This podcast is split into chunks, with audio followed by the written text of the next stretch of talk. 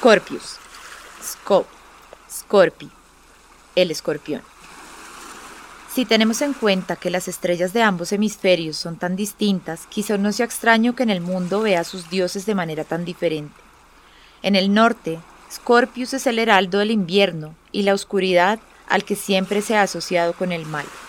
Pero, cuanto más al sur nos desplazamos y más brillantes se ven las estrellas que la forman, su maldad se va atenuando. Así que, mientras los sumerios la llamaban Hirtab, un escorpión venenoso, y los egipcios la veían como una serpiente, a los indios Bacairi del sur de Brasil les parecía una madre llevando un bebé a la espalda.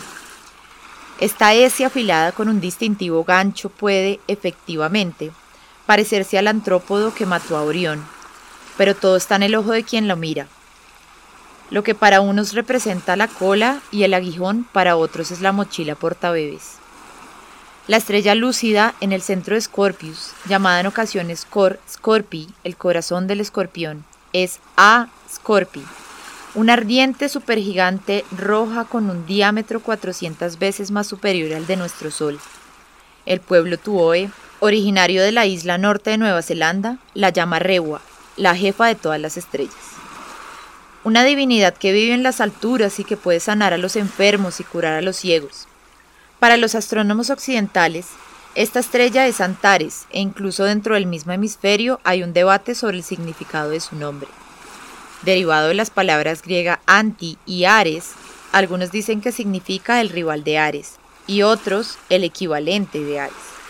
Discusiones aparte, todos los que ven el mundo a través de un telescopio helénico saben que Ares es el dios griego de la guerra y que Marte es su equivalente romano. De ahí proviene la idea general de que esta estrella ardiente brilla tan tenazmente como el planeta rojo. En la historia de los maoríes cuentan sobre las estrellas no hay ni violencia ni aguijones. Se dice que un día el maestro Maui, un descendiente de Rebúa, salió a pescar con la quijada de su antepasado Muriranga Wenua.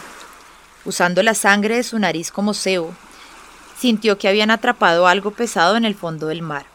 Tiró y tiró de aquello hasta que, finalmente, desde las profundidades afloró a la superficie un enorme pez isla, cubierto de hierba y árboles. Dejándolo bajo la custodia de sus hermanos y vecinos, fue a buscar al brujo de la tribu para decir qué hacer. Pero cuando volvió, los aldeanos ya habían comenzado a comérselo. El pez isla estaba irreconocible. Su litoral se había vuelto dentado y su cuerpo estaba lleno de acantilados, montañas y valles.